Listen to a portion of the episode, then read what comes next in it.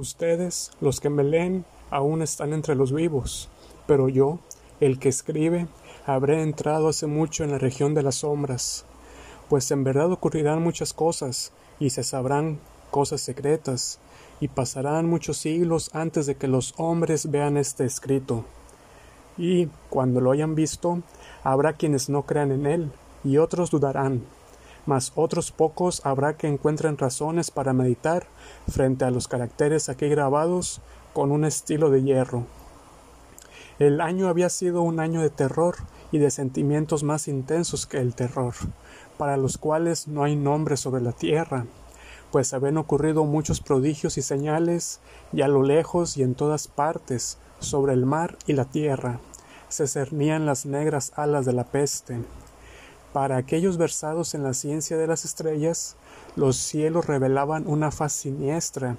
y para mí, el griego oínos, entre otros, era evidente que ya había llegado la alternación de aquel año 794, en el cual, a la entrada de Aries, el planeta Júpiter queda en conjunción con el anillo rojo del terrible Saturno.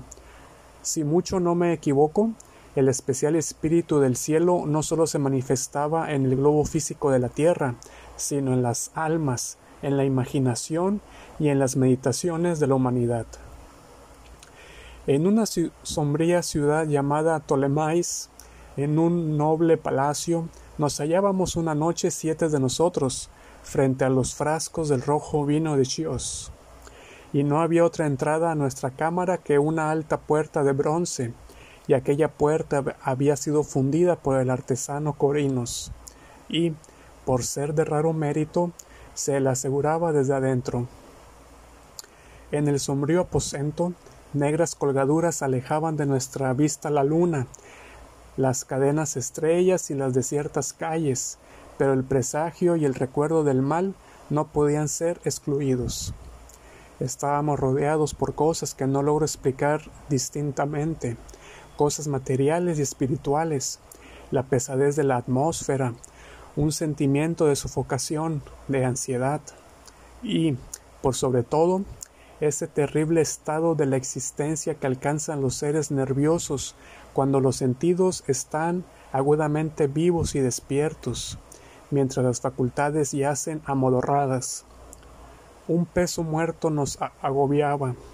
caía sobre los cuerpos, los muebles, los vasos en que bebíamos. Todo lo que nos rodeaba cedía a la depresión y se hundía, todo menos las llamas de las siete lámparas de hierro que iluminaban nuestra orgía. Alzándose en altas y esbeltas líneas de luz, continuaban ardiendo pálidas e, inmóviles, y en el espejo que su brillo engendraba en la, en la redonda mesa de ébano a la cual nos sentábamos, cada uno veía la palidez de su propio rostro y el inquieto resplandor en las abatidas miradas de sus compañeros. Y, sin embargo,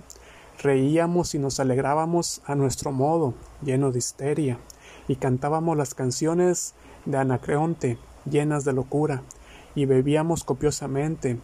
aunque el purpúreo vino nos recordaba la sangre, porque en aquella cámara había otro de nosotros en la persona del joven Zoilo,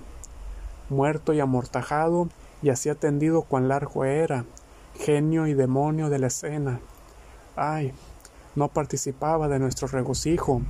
pero su rostro, convulsionado por la plaga y sus ojos, donde la muerte sólo había apagado a medias el fuego de la pestilencia,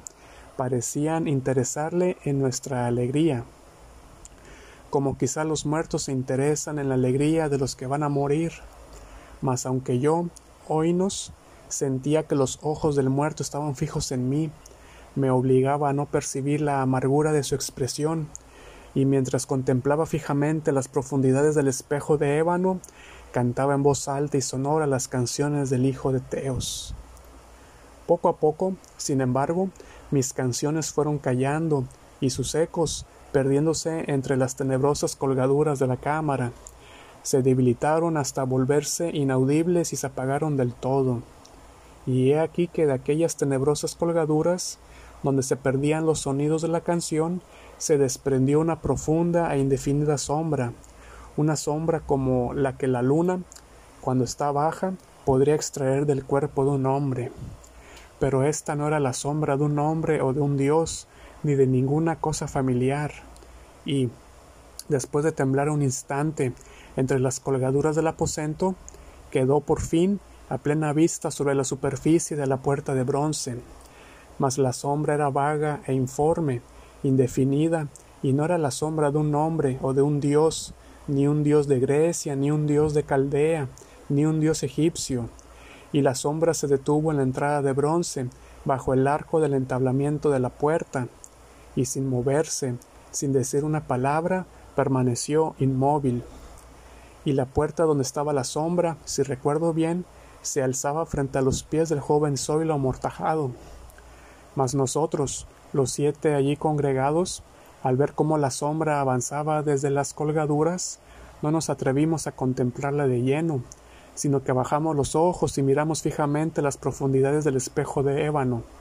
Y al final, yo, Oinos, hablando en voz muy baja, pregunté a la sombra cuál era su morada y su nombre, y la sombra contestó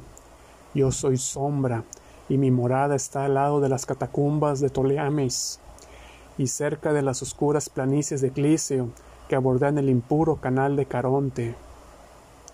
Y entonces los siete nos levantamos llenos de horror y permanecimos de pie temblando, estremecidos, pálidos, porque el tono de la voz de la sombra no era el tono de un solo ser,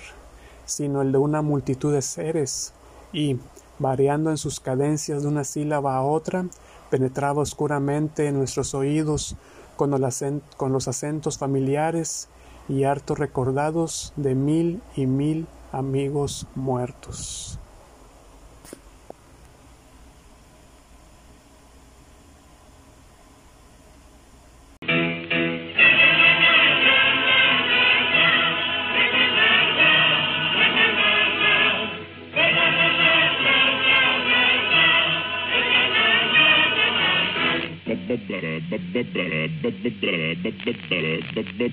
And